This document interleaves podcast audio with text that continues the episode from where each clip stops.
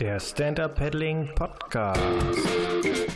Hallo und herzlich willkommen. Mein Name ist Peter Rochel von der SUP Online Academy und hier bist du beim ersten deutschsprachigen Podcast zum Thema Stand-Up Paddling. Hier geht es um Geschichten über das Menschen kennenlernen und um viele Dinge und Hintergründe rund aus unserem Lieblingssport.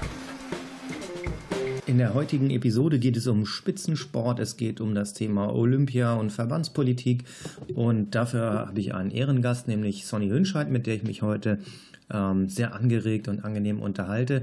Es ist von der Tonqualität nicht ganz so ideal, weil Sonny zur Zeit äh, des Interviews gerade auf Hawaii war und von daher verzeiht es mir bitte, wenn es zwischendurch äh, ein bisschen mies wird mit dem Ton, zumindest was äh, punktuell Sonnys Kanal angeht. Heute habe ich Sonny Höhnscheid zu Gast und es geht äh, um ihre Geschichte und es geht auf äh, oder es geht um ihre Sicht auf unseren Sport sowie dessen Entwicklung. Erstmal hallo, schön, dass du da bist. Hallo Sonny.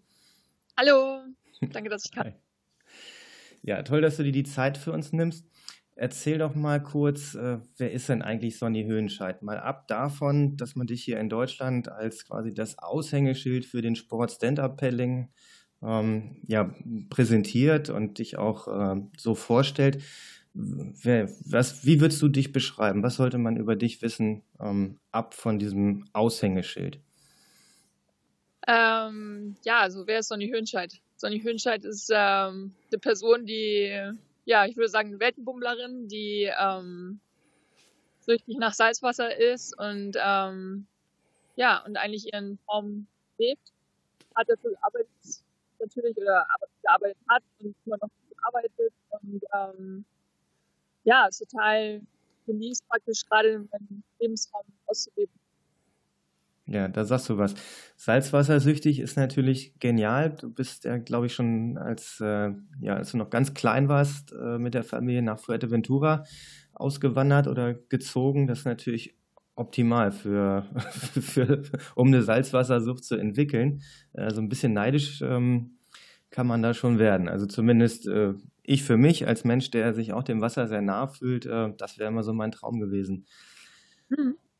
Du ähm, bist sehr lange, äh, ja, glaube ich, auch aktiv gewesen im Wellenreitsport, auch im Wettkampfsport, ne? Richtig? Genau, ja. genau also ich bin zwölfmal deutsche Meisterin im, im Wellenreiten und ja, und dann irgendwann habe ich angefangen mit Stand-Up-Paddeln und äh, bin jetzt der, da eben sehr, sehr aktiv. Ne? Kannst du dich noch daran erinnern, an das erste Mal auf dem Stand-Up-Board? Wie bist du dazu gekommen? Also wie bist du aufs, äh, vom Wellenreiter auf das Stand-Up-Paddleboard gekommen? Ja, also ähm, das war eigentlich, äh, also mein Papa, der hat schon mal vor vielen Jahren, äh, bevor wir überhaupt über Stand-Up-Paddeln überhaupt noch was gehört haben, äh, hat er schon mal auf einem alten Windsurfboard mit einem Kajakpaddel im Stehen gepaddelt, aber wir haben uns eigentlich nicht so viel dabei gedacht oder er hat sich auch nicht so viel dabei gedacht, hat es einfach mal so ausprobiert. Und bis, äh, 2008 haben wir bei uns jemanden vom, vom Haus auf Fuerte eben Stand-Up gegeben. Und ähm, ja, das hat uns eigentlich total interessiert. Ähm, wir müssen zweimal hingucken, weil wir dachten, da läuft jemand auf dem Wasser. Und ähm, mein Papa gleich in die Werkstatt gegangen, hat zwei Boards gebaut. Und das war eigentlich so der, so der Anfang. Wir waren ähm, eigentlich meistens in den Wellen mit den Boards und haben das eigentlich noch nicht so gesehen, was, was es für Vorteile hat, jetzt im, im flachen Wasser auch damit zu paddeln oder auf dem glatten Wasser. Und äh, bis wir dann damals vom äh, DWV gefragt worden sind, äh, ob wir Lust haben, nach Hamburg zu fahren. Da ist eine, oder ob wir jemanden kennen, der Stand-Up paddelt, äh, da ist eine Weltmeisterschaft ähm, von Jewa damals gesponsert. Und ähm, ja, meine Schwester und ich haben uns natürlich gleich mal gemeldet, weil wir sind immer offen für, für Neues. Und ähm, sind dann eben hingefahren und das lief eben auch ganz gut für, für uns. Und da habe ich eigentlich so meine Liebe zu dem Wettkampf auch entdeckt beim, beim Stand-Up-Paddling. Das war ja dann kein äh, Subsurfing, sondern das war ja dann irgendwie eine Flachwassermeisterschaft, oder? Genau, also es war in der Hafen City in, in Hamburg und ähm, ja, also flacher geht's nicht als das. ja, vom Atlantik auf die Alster, genau. Ja. Ja, und, und, das hat dich direkt so angefixt, dass du, dass du da toll, voll durchgestartet bist. Also äh, Surfboard quasi in die Garage und äh, Stand-Up-Pedalboard ähm, nagelneu, frisch geshaped. Ja, also es war schon so, dass ähm, natürlich, also Wellenreiten ist immer noch für mich irgendwie das Größte auf dem, auf dem Meer jetzt irgendwie, weil das schon ähm, ja auch sehr viel Spaß macht. Das ist ja wie, wie Tanzen auf den Wellen.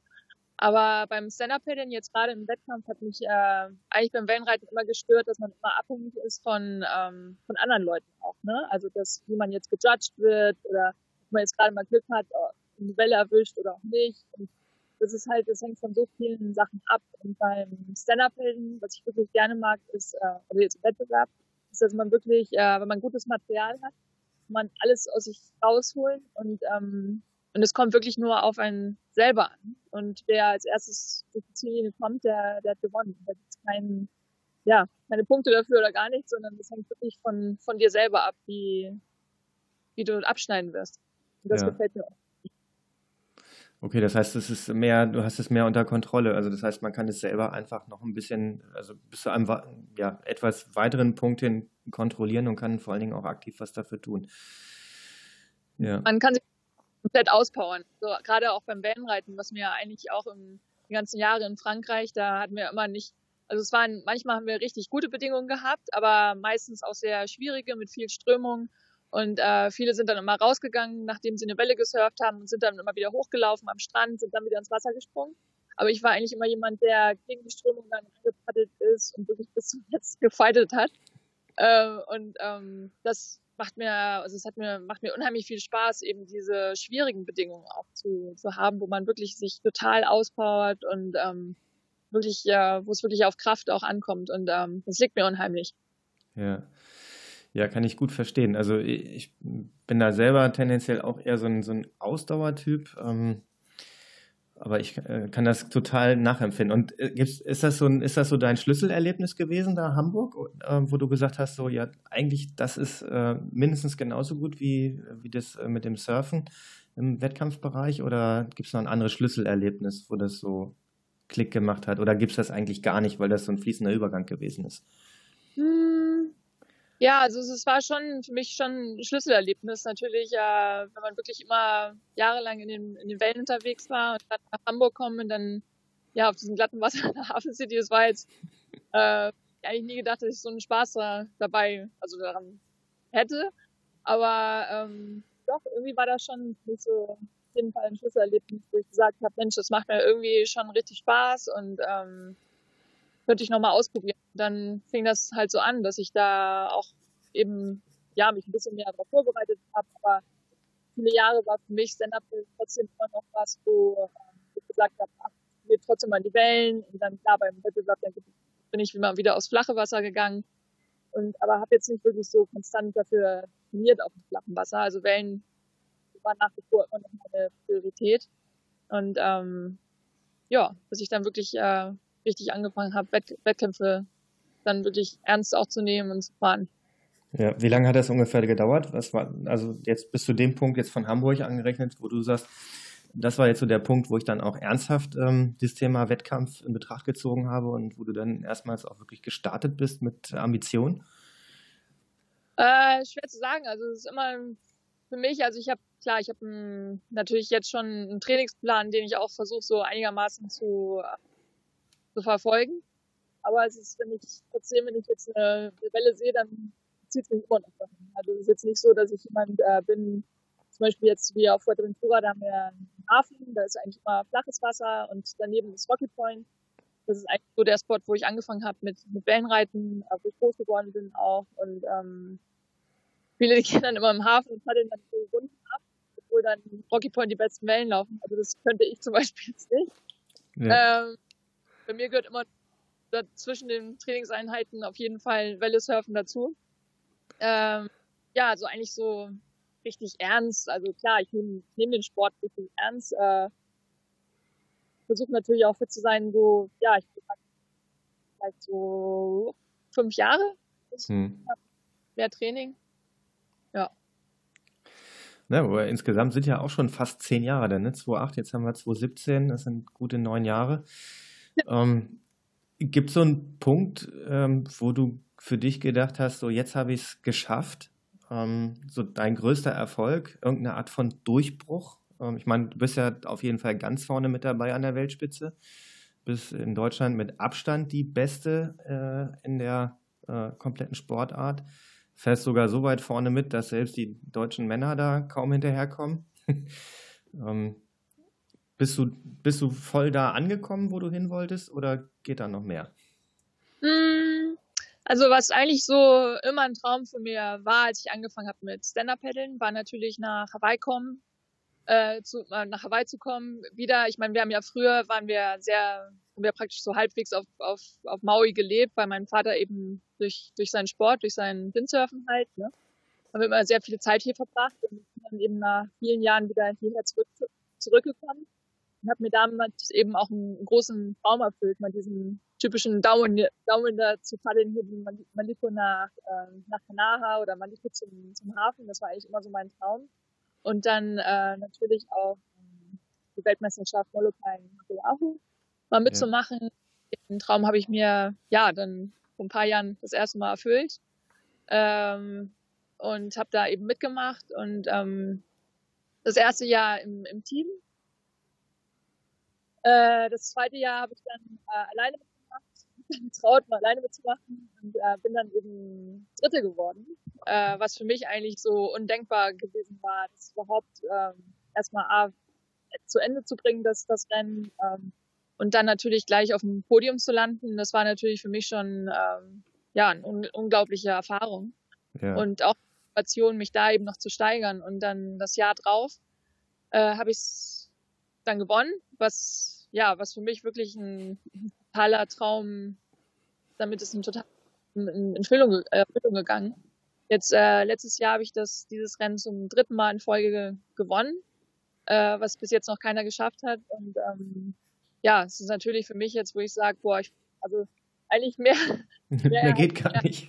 Mehr als, als ich je hätte vorstellen können und äh, mehr als ich je eigentlich dachte, was ich erreichen kann, bin ich echt über ja, mich selber herausgewachsen, was auch für mich eine super interessante Erfahrung war, weil man denkt immer, man kann nur so viel und auf einmal kann man eigentlich viel mehr, als man überhaupt denkt.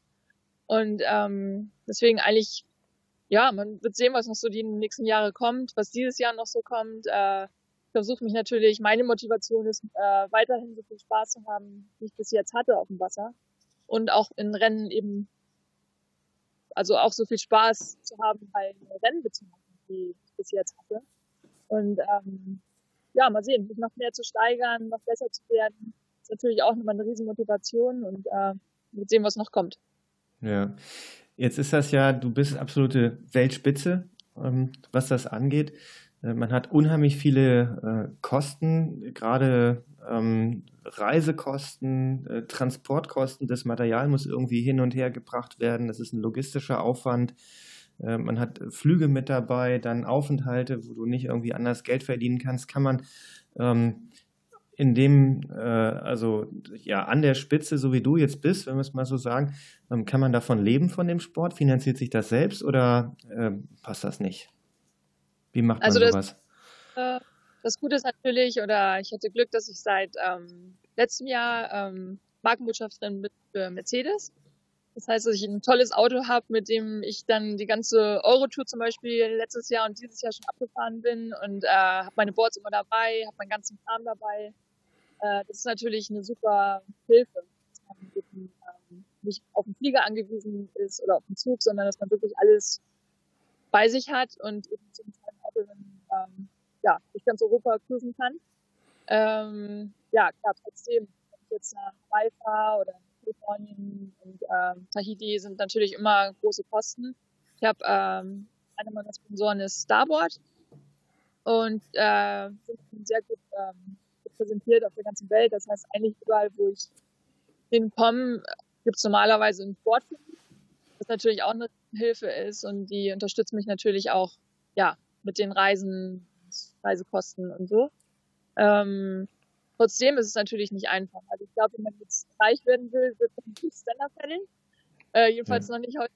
Und ähm, aber es ist halt die Leidenschaft machen. Also wenn man, wenn man keine Leidenschaft dabei ist, dann muss man gar nicht äh, anfangen, überhaupt äh, irgendwelche Rennen zu machen und zu denken, dass man jetzt äh, große Kohle gewinnen kann. Also die Preisgelder sind noch nicht so hoch und ähm, ja, also es macht einfach Spaß. Das ist so das, was ich gerne mag, natürlich auch das Glück und äh, dass ich mit ein paar Firmen eben auch als Designerin arbeiten kann, wie zum Beispiel mit Starboard haben wir zusammen auch eine Boardline Line rausgebracht und das hilft natürlich auch mal ein bisschen finanziell. Ne? Ja. Ja, da freue ich mich schon drauf. Die ersten Bilder gab es ja jetzt in der ähm, letzten Woche, habe ich sie zumindest gesehen. Ich weiß nicht, ob ihr sie schon vorher rausgeschickt habt für die 218er Serie. Da bist du ja auch richtig im, ähm, also ähm, da sind ja die, die, die Top-Fahrer nicht nur, ähm, dass sie jetzt wie du, weil sie Künstler sind, die Dekors äh, mitgestalten, sondern ihr arbeitet ja auch richtig mit an den, an den Shapes und an der, an der, an der Boardentwicklung, richtig? Ja, also ähm, es ist wirklich so, dass jedes Board, was, was äh, auf den Markt kommt, ist wirklich äh, durch und durch getestet worden von uns allen. Wir haben wirklich im Moment die besten Fahrer in, im Team und auch sehr vielseitige Fahrer. Also wirklich im Downwind, Flachwasser, äh, schwierigen Bedingungen. Wir haben wirklich im Moment äh, ja, Top-Fahrer, würde ich sagen. Und ähm, diese Fahrer geben dann eben erst die, den Shape, ähm, geben erst das Okay für den Shape und dann geht der Shape ins Hause. Das ist wirklich besteht, äh, steckt eben viele Jahre von Entwicklung für, für die Shapes und ähm, wirklich der Perfektionismus bis zum letzten, bis das Board dann wirklich auf dem Markt ist. Also da steckt sehr viel Arbeit drin und sehr viel Testen und äh, sehr viel Änderungen, bis man wirklich den perfekten Shape dann, dann hat. Ne? Ja, wobei das müsstest du ja von zu Hause aus äh, schon auch ganz gut kennen, ne? von klein auf, oder? Ja, total. Also mein Vater ist auch Da muss ja voll, bist du ja voll Profi im Vergleich zu vielen anderen Fahrern, würde ich mal sagen. Ja, ja also mein, mein Papa ist eben auch, ja, wie du schon angesprochen hast, der ist eben auch Shaper und äh, auch ein sehr großer Perfektionist und ähm, ja, deswegen war mir das auch nicht, nicht neu. Aber ich finde, so ist es eben, das ist wichtig, weil man wirklich auch so eine, so sieht, wenn man mit ähm, mein Papa redet oder wie mit, wenn ich mit Swain spreche, der Besitzer von, Starbucks, der redet mit so viel ähm, Leidenschaft über sein Produkt, dass es ähm, unheimlich schön ist, dann auch dieses dann so voranzubringen und wirklich auch sein Bestes zu geben, um diesen Shape eben umso perfekter zu machen. Und das macht ja. unheimlich viel Spaß und ähm, ja, ich freue mich sehr, dass ich die Möglichkeit habe, mit Starboard eben auch zusammenzuarbeiten. Ja. Wie siehst du ähm, die Entwicklung im, im, im Stand-Up-Pedal-Wettkampfsport ähm, jetzt mal so mit Hinblick auf diese äh, Nummer Surfen ist letztes Jahr olympisch geworden oder ist jetzt äh, als olympische Disziplin. Jetzt geht es Geschiele und Gezerre los auf Stand-Up-Paddling als potenziell olympische ähm, Sportart. Die internationalen Dachverbände kloppen sich drum vom internationalen Sportsgerichts oder Schiedsgerichts. Ähm, beeinflusst das ähm, euch als äh, Spitzenfahrer oder unsere Sportart insgesamt oder geht das komplett an euch äh, vorbei? Nein, also natürlich nicht. Gerade wenn wir als Athleten, ähm, ähm, wir haben natürlich, ähm, ist es uns sehr wichtig, wo der Sport auch hingeht, weil ähm, ich meine, wir formen ja den Sport gerade. Wir haben ähm, letztens eine Versammlung gehabt, eben auch unter uns Athleten und ähm, es ist schon wichtig, in welche Richtung wir jetzt hingezerrt werden. Und es ist halt unheimlich wichtig, dass wir auch eine Stimme haben äh, und das auch eben beeinflussen können, in welche Richtung es geht. Und äh, wir arbeiten auch gerade dran, dass wir wirklich die Top-Athleten, dass sie wirklich auch ähm, sagen können, wo wir gerne, ja, in welche Richtung der Sport sich entwickeln soll auch. Ne? Hm. Äh, natürlich wäre schön, wenn es äh, olympisch werden würde. Also ich hätte jetzt nichts dagegen.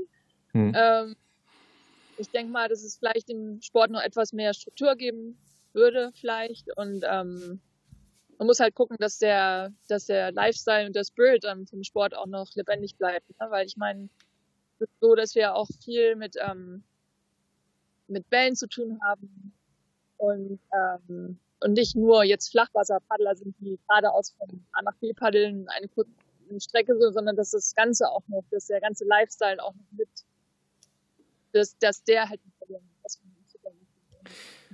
geht eben auch, ne? Ja, siehst du die Gefahr in einer der möglichen Entwicklungen, dass das verloren gehen könnte? Hm, ich weiß es nicht. Also bei Windsurfen hat man ja auch olympisches Windsurfen ähm, und dann hm. surfen ja. ja auch noch groß, jetzt in Wellen und in Slalom und alles Mögliche. Also ich, da gibt es immer einen Weg. Ne? Aber ähm, wäre auf jeden Fall spannend, wenn es olympisch werden würde und selbst sogar vielleicht noch dahin zu fahren. Also ähm, wäre schon interessant. Und ich glaube auch gar nicht so schlecht für den Sport. Ja. Ja, genau. Wobei, also beim Windsurfen, ne, das war ja so, also für mich zumindest so wahrgenommen, eher diese olympische Windsurf-Disziplin war ja eher so ein exotisches äh, Ding mit Sonderstatus, ne? Zumindest ja. jahrelang. Also da haben sich auch die Segelverbände irgendwie erst da drum gehackt und waren dann auf einmal war das mit dem Surfen dann ähm, olympisch und dann wurde das auf dieser Einheitsklasse gefahren. Das war schon ein bisschen ähm, merkwürdig erstmal. Ja, ja, also klar, das ist, äh, ich meine, Windsurfen das olympische Windsurfen interessiert mich jetzt zum Beispiel nicht so sehr, als wenn ich jetzt einen Windsurfer hier in Hokipa sehe, der wirklich eine Welle abstellt bis, zu, bis zum geht nicht mehr und da tausend yeah. Sprünge noch haut und tausend Turns. Dann, das ist schon was anderes, aber ich denke, das ist eine Sache, die auch dazugehört und vielleicht das Ganze auch nochmal noch mal aufwertet, wenn man sagen kann, dieser Sport ist auch olympisch. Ne? Ja. Gibt es jetzt schon spürbar eine Veränderung in den Wettkampfformaten? Siehst du da irgendwas? Also jetzt mal durch äh, Zusammenschluss oder ich sag mal Einkauf äh, APP, ISA. Ähm, jetzt fangen die Kanuverbände an, äh, Europameisterschaften zu organisieren. Gibt es da Veränderungen in den Wettkampfformaten oder sind, ist das zu erwarten? Mal unabhängig davon, wie dieser, ähm, äh, dieses Schiedsgericht da jetzt entscheiden wird, ob jetzt ähm, äh, Stand-up-Paddling den Kanuverbänden oder den Surf, dem Surfverband äh, zugeordnet wird. Gibt es da schon Tendenzen oder ist das ähm, noch nicht so ganz klar? Also jetzt mal mit Hinblick auch auf Schabolz zum Beispiel. Da ja. Ich meine, das war jetzt wirklich, ich glaube, das war Schabolz, das war ja so ein Show-Event für die ICF, ne? also für die Internationale Kanu-Föderation. Und ähm, ja, ich meine, die haben auch da einen olympischen Minuten hingeschickt, der, der sich auch sehr gut geschlagen hat, muss ich sagen. Hm. Dann war ich im Bombersee und das war ja auch die, die erste, ja, wie sagt man, äh, Europameisterschaft oder? Inflatable, ja. äh, die von der ICF jetzt ähm, anerkannt wurde oder ICF Europameisterschaft, äh, sowas halt, ne? Hm. Und ich habe natürlich so, so eine Veränderung irgendwie in irgendeinem Format gesehen. Ähm, ich glaube, das ist auch noch eigentlich ein bisschen zu früh zu, zu sagen. Ich glaube, dieses Jahr ist ein, ist ein gutes Jahr, um zu sehen, wo die, wo es hingeht auch. Und ich glaube, es ist auch sehr wichtig, dass die Verbände unter sich sehr offen sind und ähm, sehr klare Verhältnisse haben und versuchen auch, ja, untereinander sich auszutauschen und vielleicht eventuell zusammen zu arbeiten. Das ist eigentlich, finde ich, die beste Lösung, bevor man sich dann irgendwie zerkriegt und versucht, den Sport irgendwie total zu zerfetzen dass man sich wirklich einigt und, ähm, und dass jede Föderation ihr Wissen, ihr Können dazu gibt und auch ja natürlich ihre Meinung, wo es hingehen soll. Ja. Zusammen mit Athleten. Das ist für mich die, die beste Lösung, dass man sich wirklich an den Tisch setzt und darüber redet und nicht ja versucht, jeder sein eigenes Ding zu machen und seinen Profit daraus zu gewinnen. Ne? Ja, was nicht immer einfach ist, das kann ich dir sagen. Also aus, auch aus also Verbandsperspektive mit äh, solchen Riesenorganisationen, die von, das hört jetzt keiner, von alten äh, Männern regiert werden. Das ist mitunter echt dickes Brett, was da zu bohren ist, um da Gehör zu finden. Ja, ich meine, ich war jetzt gerade in Schabolz für diese Versammlung da, ne, wo, wo die ICF und APP und naja, ISA war jetzt nicht da, Kaspar war da. Mhm. Aber ähm, ja, irgendwie so richtig einig sind sie dann sich auch nicht geworden. Weißt du, und dann meinte Matthias irgendwann, okay, komm, ihr setzt euch alle ihr beide setzt euch zusammen an den Tisch und klärt das und, und versucht das Beste ähm, rauszu, rauszuprügeln oder was auch immer, wie man da sagt. Ne? Was irgendwie geht, ja. Aber irgendwie glaube nicht, dass, ich weiß nicht, ob dieses Treffen dann stattgefunden hat. Und, ähm, und letztendlich geht es ja wirklich um Sport, um, um den Sport voranzubringen. Und es geht jetzt nicht ja. um irgendwelche Achtkämpfchen von irgendwelchen Verbänden halt, ne?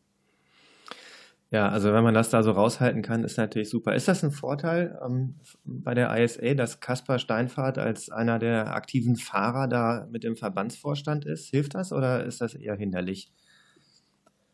Ähm, ja, natürlich hilft das irgendwie, weil er ja selber auch ein Athlet ist und, und auch das, das Beste will für den Sport. Man muss natürlich gucken, dass er nicht zu beeinflusst ist dann von, von dem Verband, dann für den er eben Steht Von Fernando.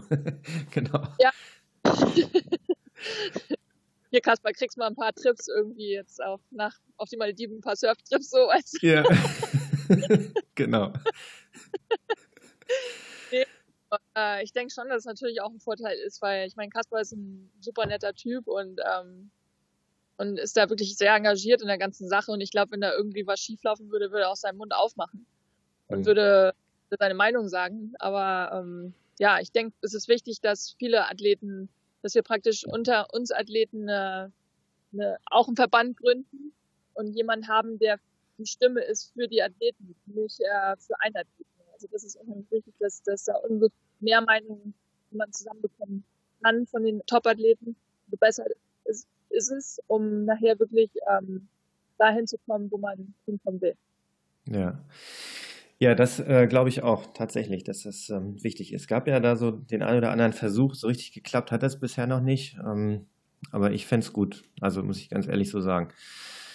Ähm, gut, das zu diesen Verbandsthemen. Wie ist das? Äh, jetzt haben wir ja dann auch noch dieses Jahr von dem einen Verband die Weltmeisterschaft, äh, die ISA SUP Worlds und ähm, Paddle, ähm, Paddleboard ähm, Championships in mhm. Dänemark, da wirst du starten. Ähm, ist das ein, eine große Nummer für dich oder ist das jetzt im Vergleich zu äh, World Cup und äh, Molokai eher, ja, ist okay, ist gut? Wie, wie ist das so? Im, ist das überhaupt sinnvoll, das miteinander zu vergleichen oder ist das totaler Quatsch? Naja, es sind natürlich äh, ganz verschiedene Art von, von, äh, von Weltmeisterschaften. Ne? Ich meine, äh, Molokai ist größte Open Ocean Weltmeisterschaft und äh, Dänemark wird wahrscheinlich die größte Flach, Flach Weltmeisterschaft in Kopenhagen. Ähm, natürlich ein tolles, tolles Event. Ich meine, ich war damals auch beim Wellenreiten mit dem deutschen Team öfter am Start bei, bei solchen Meisterschaften und ähm, das war immer eine super Stimmung, ne? Und vor allen Dingen ist es was ganz Besonderes, weil eben wirklich Menschen aus aller Welt kommen und ähm, erstmal das ist natürlich schon mal ein tolles Event, dass sich dann alle dann da treffen und, ähm, und gegeneinander fahren. Und ähm, ja, ich meine, das ist wirklich äh, high, also hohes Le äh, Level da auch an Leuten. Also es werden nicht viele gute Paddler am Start sein und sich gegen die zu messen, gerade im Flachwasser, ist es natürlich nochmal eine totale Herausforderung und äh, ich freue mich sehr drauf. Hm. Wie, was, ähm, hast du schon eine Einschätzung? Gibt es ähm, so was wirst du da ähm, tendenziell eher auch vorne mitfahren wie gewohnt oder ist es für dich eher so, dass das weißt du nicht so genau? Mal gucken, wir warten das mal ab. Also fleißig trainieren und dann wird man schon sehen, was bei rauskommt. Oder gibt es klare Favoriten? Jetzt in Scharbeutz war das ja ziemlich, ähm, ziemlich eng beieinander alles. Ne? Also es war nicht so ganz klar, wer da jetzt äh, wirklich äh, am Ende vorne rauskommt. Ich glaube, das Leistungsniveau war relativ dicht gepackt. Ja, also ich bin eigentlich nie, jemand, der, der vor dem Wettbewerb jetzt sagt, oh, ich sehe mich hier oder ich sehe mich da, sondern äh, ich bin eigentlich jemand, der ja eigentlich nur versucht, an dem Tag von dem Wettbewerb wirklich sein, sein Bestes zu geben. Und äh, wenn es reicht unter die ersten Plätze, würde ich mich natürlich total freuen. Ähm, ja, man wird sehen. Also ich bin eigentlich immer sehr neutral wie vor, vor, vor dem Wettbewerb. Ich sage eigentlich immer, dass ich äh, versuche, mich so gut wie möglich äh, vorzubereiten auf, auf das Event. Und ähm, gutes Material am Start habe ich, das, das weiß ich. Und ähm, wo ich mich drauf verlassen kann. Und ähm, ja, es liegt wirklich an, an mir, an meine Leistung und werde mein Bestes geben. Ja, wir halten dir die Daumen. Ähm, und dann wird man dich ja auf jeden Fall im Long Distance sehen und vielleicht auch noch im Sprint, richtig? Genau. Ja, genau, jetzt lage richtig fest auf die Sprinter. Schauen wir, sehen wir, sehen wir dann, wenn es soweit ist. Ne? Wenn sie es nicht, wenn sie es nicht beißt mit dem Long Distance, dann vielleicht ja. Okay. Ja, prima. Okay. Ähm, letzte Sache noch, da bist du auch dieses Jahr eingestiegen. Also du hast ja zwei äh, große, ähm, ja, oder ein, ein, einen großen Sponsorwechsel dieses Jahr gehabt oder zum, zum Jahreswechsel, glaube ich, ne, wo du dann zu Starboard gegangen bist und äh, auch ähm, wann war das dieses Jahr oder letztes Jahr auch äh, dein Engagement im, im VDWS, im Verband der deutschen Wassersportschulen, richtig? Oder bist du da auch schon ja. länger dabei? Nö, das ist auch noch relativ frisch. Ja, also wir haben in den letzten Jahren immer ein paar Events zusammen gemacht und ähm, ja, und dann ist es dieses Jahr eben dann offiziell nochmal offizieller. Ja, jetzt ist die ganze Starboard-Crew beim VDWS engagiert. Ja. Im, im, im Lehrteam. Genau. Ähm, hast du da einen besonderen Auftrag? Also wir haben ja gesehen, die, ähm, die, die, Unterrichtsmaterialien, das Einsteigerbegleitheft, da bist du mit äh, drauf vorne und hast dich da ähm, mit dafür engagiert. Ähm, wir haben jetzt, ähm, ich finde, ein ziemlich gutes äh, Ausbildungsformat für, für ähm, SUP-Instruktoren. Ich finde, das ist tatsächlich eines der besten Konzepte, die wir aktuell haben. Also hm. Ähm, auch im direkten Vergleich, jetzt wird der Peter böse, wenn ich das nochmal sage, aber wir haben ja auch untereinander darüber gesprochen. Also das, was der Peter Bartel bisher gemacht hatte, ähm, unter der Fahne der ISA, ähm, da muss sich der VDWS überhaupt nicht vor verstecken. Ich denke mal, ähm, da steckt ja einfach richtig Pfund äh, sowieso im Wassersport, Ausbildung, methodisch, didaktisch drin. Da äh, können sich alle anderen riesige Scheiben von abschneiden und ich glaube, da braucht doch keiner hinkommen und das Rad nochmal neu erfinden. Spezifisch im Bereich äh, Stand-Up-Paddling ist da sicherlich noch ein bisschen Luft nach oben. Bist du da aktiv mit dabei, das mitzuentwickeln oder bist du ähm, also ich habe, ähm, ich werde natürlich auch ganz offiziell meinen mein Stand-up-Schein machen. okay. also du hast noch keinen. genau, ich habe meinen Ort bekommen, äh, wo die ganze Information steht, die man eben auch, wo man sich dann vorbereitet auf die, auf den Kurs und so, ne? Und ja. äh, ich muss alles super professionell. Ähm, die Ausbildung ist auch sehr professionell. Ich war jetzt, äh, ich habe das so ein bisschen mitbegleitet, als ich jetzt äh, bei, bei der am St. Leonrod war, also dem da haben sie auch eben Lehr gehabt. Bei, bei Evelyn und ähm, Christian, ja. Bei Evelyn und Christian und ähm, ich muss sagen, ich, ich durfte mal so ein bisschen reinschnuppern schon mal und äh, was auf die, auch auf die zukünftigen Lehrer drauf, äh, was auf die zu, zukommt so. Und äh, fand sehr interessant, äh, ist auch super geleitet worden und ähm, ja, natürlich äh, überall kann man noch immer was verbessern und das ist ja auch, ähm, auch das Ziel von, von VDWS. Ja. Und äh, ich denke mal, dass wir bestimmt da zusammen noch äh, ein paar Sachen verbessern können. Ähm, aber ich muss sagen, dass generell ist es, äh, es ist sehr professionell und äh, die Leute kriegen unheimlich viel Informationen, sehr äh, sinnvolle Informationen. Und ähm, ja, ich bin mal gespannt. Ich freue mich, okay. welche, welche Lehrteamer waren da am Start ähm, am St. Leoner See? Weißt du das noch? Äh, also Evelyn war da und dann war jemand da, der, also eine Frau, aber ich weiß jetzt nicht mehr, wie die hieß. Okay, Mine vielleicht? Ja, das kann sein. Kann sein, ja, okay. Na gut, ja, auf jeden Fall äh, super Team, sehr schön. Und äh, selber gibst du ja, du hast ja, du gibst ja selber auch schon äh, Workshops immer mal wieder, ne? Also in, äh, am St. Leonersee hast du ja diese ähm, äh, Race äh, Tech und Workshops gegeben, ne? Machst du sowas nochmal oder gibt es das öfter bei, von dir? Ja, also ich hatte jetzt auch am, genau, bei Evelyn Christian, St. Leonroth und dann auch am, am Lost, also jetzt am Brombachsee, bei dem Lost Mills habe ich auch für, für Kinder was gemacht und es hat auch unheimlich viel Spaß gemacht. Und ähm, ja, also ich würde super gerne noch mehr von diesen Clinics machen. Das ist natürlich aber bei mir eine, also ein Problem mit Zeit, dass ich ja selber eben noch sehr aktiv bin gerade und, ähm, in Wettbewerben und da, da eben auch wenig Zeit finde gerade dafür. Aber wie gesagt, also das läuft ja nicht weg und äh, ich freue mich, dass ich da eben noch mehr Stand-Up-Trainings machen könnte. Und noch mehr Leute für den Sport zu begeistern und auch noch mehr Leute zu helfen, ihre Technik zu verbessern, um auch eben auch für Prävention eben das gegen Verletzungen, weil viele, die haben eben kleine Problemchen und bekommen dann eben wirklich auch dadurch, dass sie nicht richtig paddeln. Und da würde ich eben noch gerne mehr in dem Bereich machen. Ja. Ja, ich glaube, da ist auch noch, ähm, da ist auch noch viel Luft nach oben. Also da, das, ähm, also sowieso, es gibt halt einfach sehr viele Menschen, die in diesen Sport einsteigen und sich das irgendwie selbst beibringen. Das fällt uns hier auf. Wir haben heute wieder einen, äh, einen, einen großen Workshop hier gehabt zum Thema Fließwasser auf dem Rhein. Mit dem Stand-Up-Board das machen wir so äh, im Sommer einmal im Monat. Mhm. Und ähm, da ist halt, äh, ja, inzwischen machen wir einen Pflicht-Fahrtechnik-Workshop vorher, dass sie irgendwie wenigstens wissen, wie, wie eine saubere Paddeltechnik geht, dass sie einseitig paddeln können, dass die äh, vernünftige Turns fahren können und äh, da ist, glaube ich, echt noch viel, äh, viel Bedarf. Und wenn die Leute dann da drin sind einmal und das gesehen haben, wie das geht, dann sind die auch total begeistert. Aber sie vorher dafür zu öffnen, ist äh, mitunter gar nicht so einfach, weil jeder denkt, das ist total einfach und äh, ja, dann äh, kommt, ähm, kommen auch teilweise falsche Techniken dahin, dass man dann irgendwie doch äh, statt einem gesunden Rücken irgendwie einen kaputten Ellenbogen oder eine Schulter oder äh, sonst irgendwelche Schäden auch mitnehmen kann. Ja, und vor allem dann auch effektiv paddeln. Ne? Das ist ja auch ja. mal, dass man wirklich äh, den Leuten einfach sagt, ich meine, viele die denken, ah, Stand-Up-Paddeln mit Armen und die paddeln wirklich nur aus den Armen dann, ne? aber wenn, wenn man ja. den wirklich mal den ganzen Körper dann einsetzen, dann haben die, kriegen die auf einmal ein ganz neues Gefühl für den, für den Sport. Ne? Ja, auf einmal können die schnell paddeln und es ist gar nicht mehr so anstrengend wie vorher. Ja, da ist ja auch noch ein Sixpack dabei. ja, genau, ja, auch noch, ja.